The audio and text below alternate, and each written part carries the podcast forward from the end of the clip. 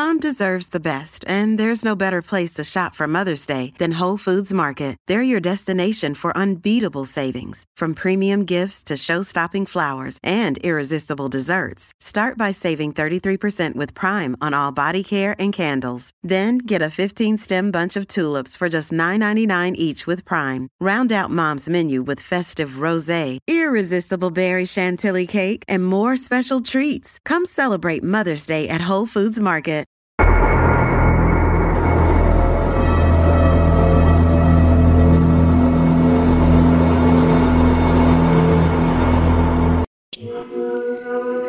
Dos jóvenes fueron asesinadas brutalmente en Halloween, pero el asesino dejó rastros de ADN y un nuevo test revolucionario identificó el color de sus ojos, el pelo e incluso el color de la piel. Pero una cosa era saber qué aspecto tenía. La otra, localizarle.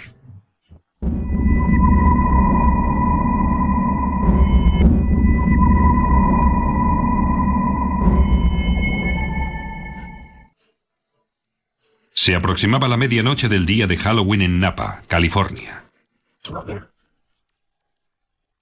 El intercambio de dulces o travesuras había terminado hacía horas, y Loren Minsa, de 26 años, se acostó sobre las 11. Su perra Chloe dormía en su cuarto.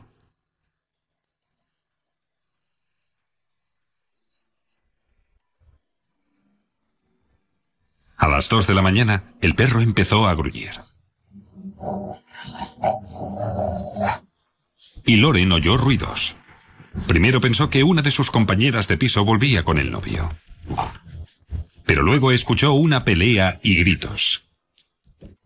Al asomarse, vio a un hombre correr escaleras abajo y saltar por la ventana frontal abierta, pero no le vio la cara.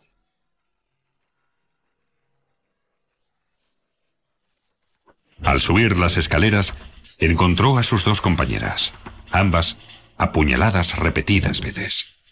Servicio de emergencias, ¿en qué puedo ayudarla? Dios mío, nos han atacado, ayúdennos. ¿Quién les ha atacado? No lo sé, mis compañeras están arriba, creo que se mueren.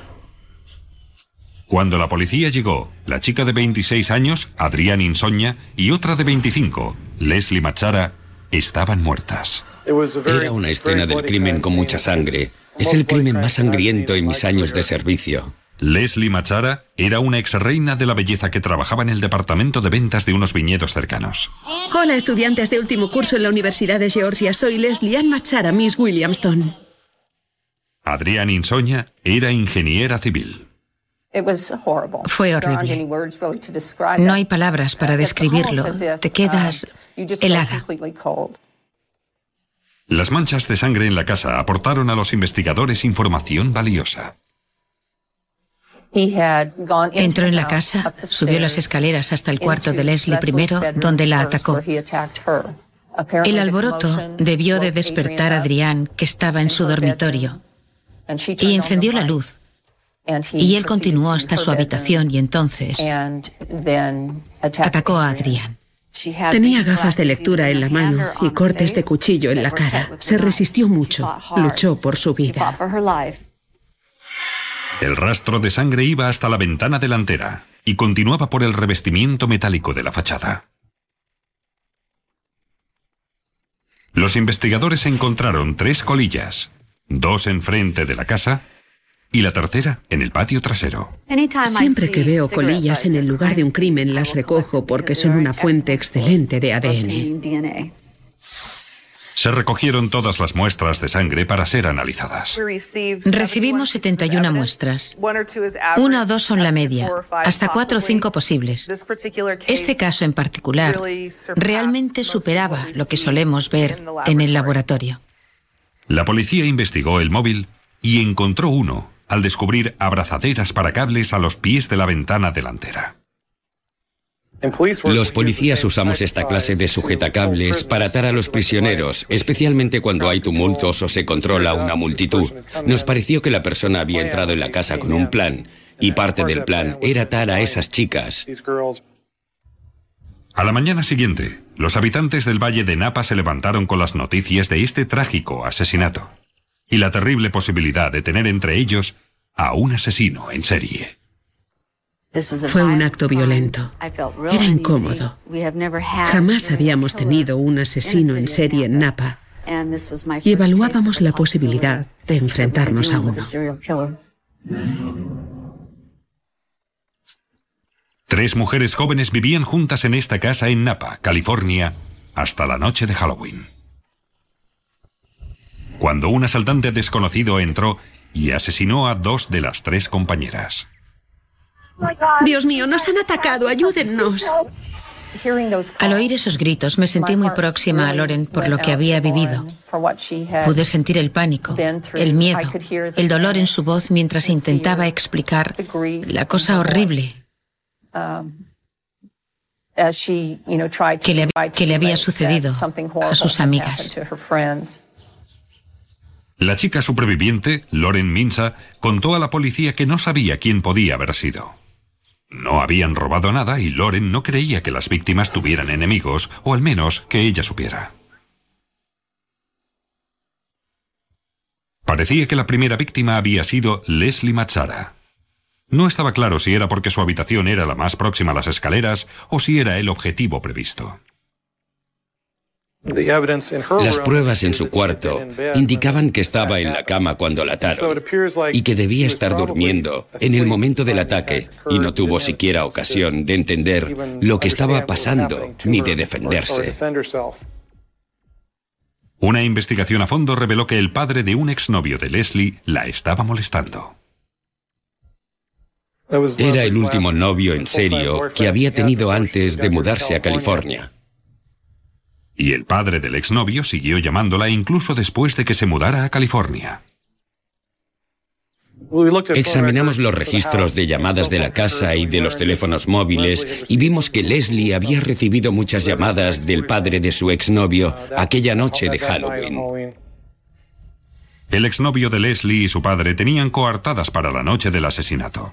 Los dos estaban en Carolina del Sur, a miles de kilómetros de distancia, y unos testigos lo confirmaron. Otro sospechoso potencial era un albañil que había trabajado en la casa el día de los asesinatos, pero él también tenía una coartada. En total, la policía interrogó a más de 200 sospechosos y no obtuvo resultados. No hubo más información después de los asesinatos. Nadie decía nada.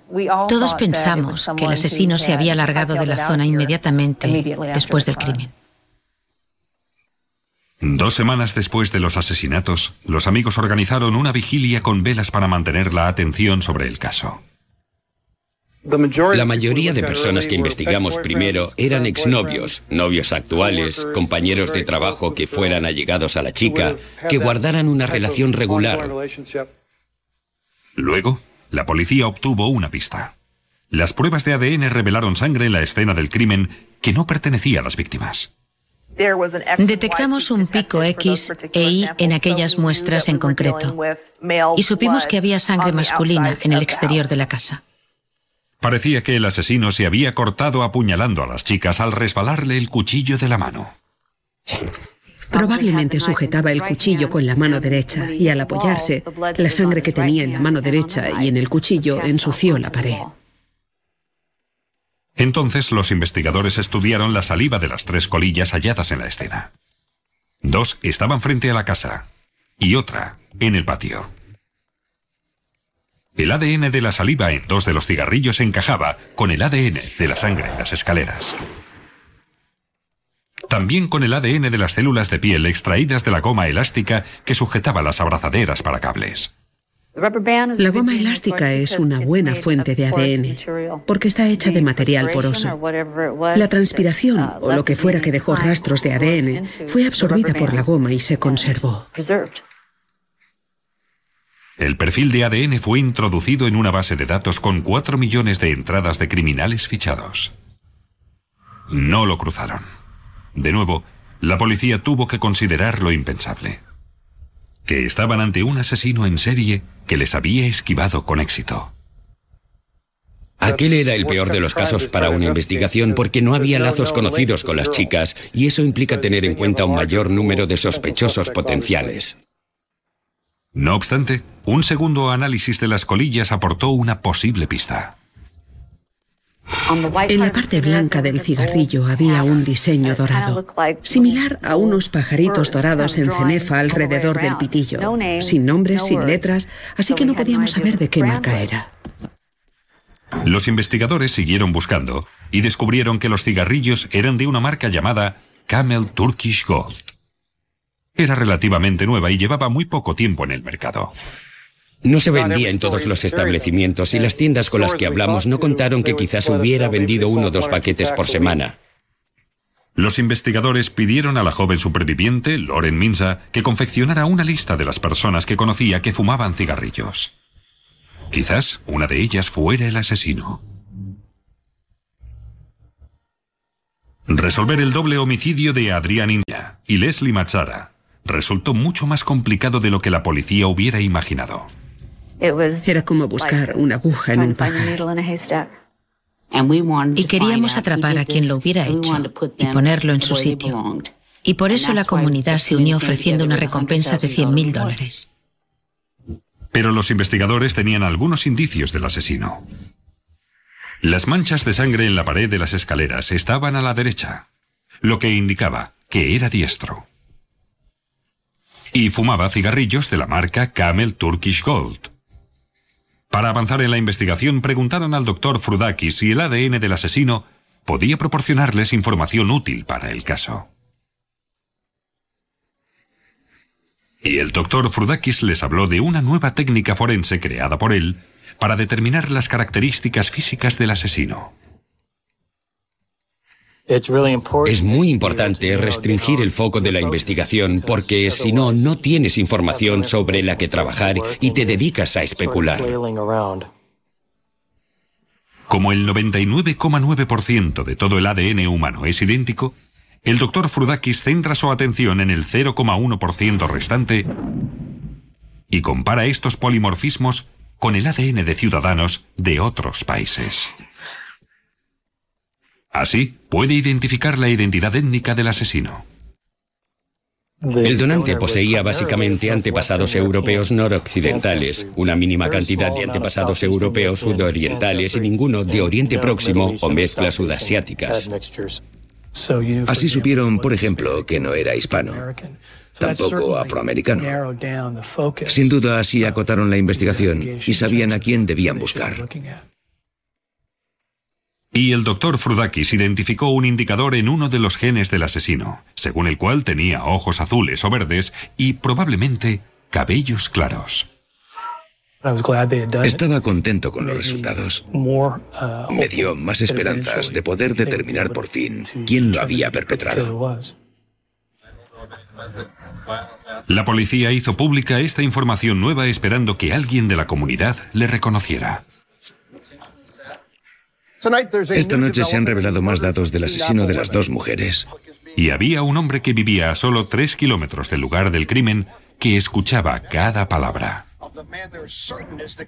Señalan que es blanco, de pelo rubio y muy posiblemente tenga ojos verdes. Ahora sabía dos cosas. Que había cometido demasiados errores y que la tecnología del ADN estaba más avanzada de lo que nadie hubiera imaginado. Al mismo tiempo, la policía preguntó a Loren Minza, la chica superviviente, si conocía a alguien que fumara esos cigarrillos. Nos dijo, bueno, el único fumador que se me ocurre ahora es Eric Coppel. Eric Coppel, de 25 años, era topógrafo y amigo de una de las víctimas. Pero antes de que la policía lo interrogara, Coppel acudió a comisaría y confesó. Estaba terminando de cenar cuando sonó el teléfono en casa. Hay un tipo en la comisaría que se quiere entregar. Coppel dijo conocer a Adrián Insogna. Un escalofrío me recorrió el cuerpo. No supe qué sentir en aquel momento, de verdad que no. Quisimos asegurarnos de que conocía los detalles del crimen y las cosas que nos contaba coincidían con lo que sabíamos. Queríamos asegurarnos de que esa información no se hubiera publicado en los medios. Aunque Eric Coppel confesó, no contó a la policía por qué lo había hecho. Siempre argumentó no saber qué había hecho con el arma del crimen, lo que me indicaba que no decía la verdad, porque me parecía algo que podía decirnos sin problema. Eric era muy escurridizo cuando le preguntabas por lo que hizo. Nunca logramos que dijera, lo he hecho por esto, eso o aquello. Eric Coppel, de 25 años, entró en la comisaría de policía y confesó los asesinatos de Adrián Insoña y Leslie Machara. Supo que con las pruebas genéticas solo sería cuestión de tiempo. Sabía que el círculo se estaba cerrando. Tuvo que hacerlo. Pensó en suicidarse. Habría hecho lo que fuera. Y vio todo aquello y se dijo, no lo soporto. Por eso vino a entregarse. Las pruebas de ADN confirmaron que la sangre de Eric Koppel estaba en el lugar del crimen y que su saliva estaba en las colillas recogidas afuera. No sé si recuerdo exactamente cuándo me enteré de la noticia. Solo sé que estaba eufórica. Estaba muy feliz porque vi que entre las pocas pruebas recogidas teníamos el ADN del sospechoso. Coppel fue detenido y acusado de dos cargos por asesinato en primer grado. Los investigadores descubrieron que Coppel culpaba a Adrián Insogna de haber roto su compromiso con Lily Prudhomme. Según parece, algunas personas, y posiblemente Adrián, aconsejaban a Lily que se buscara a otra persona mejor y que dejara su relación con Eric Coppel, que no era lo bastante bueno o suficiente para ella. Debió de notar algo y quiso avisar a Lily. Y desgraciadamente solo fue una víctima de un acto que jamás debería haber sucedido a una persona tan magnífica. La noche de los dos asesinatos, Coppel fue a una fiesta de Halloween y corrió hacia su exprometida, Lily Prudhomme. Según testigos, se pelearon. Coppel quería poner una fecha nueva para la boda, pero Lily no estaba interesada. ¿Quieres dejarme en paz lo que queda de noche, por favor?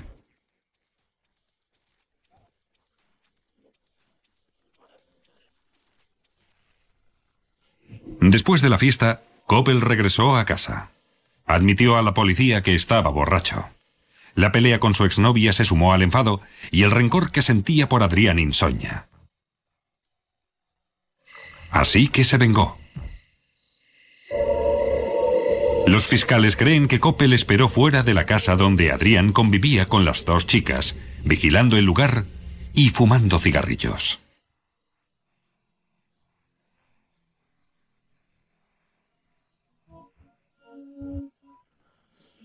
Usó un cuchillo en palanca para abrir la ventana y accidentalmente el paquete de sujetacables cayó al suelo con su ADN. El dormitorio de Leslie era el primero junto a las escaleras de acceso, y la mató primero a ella.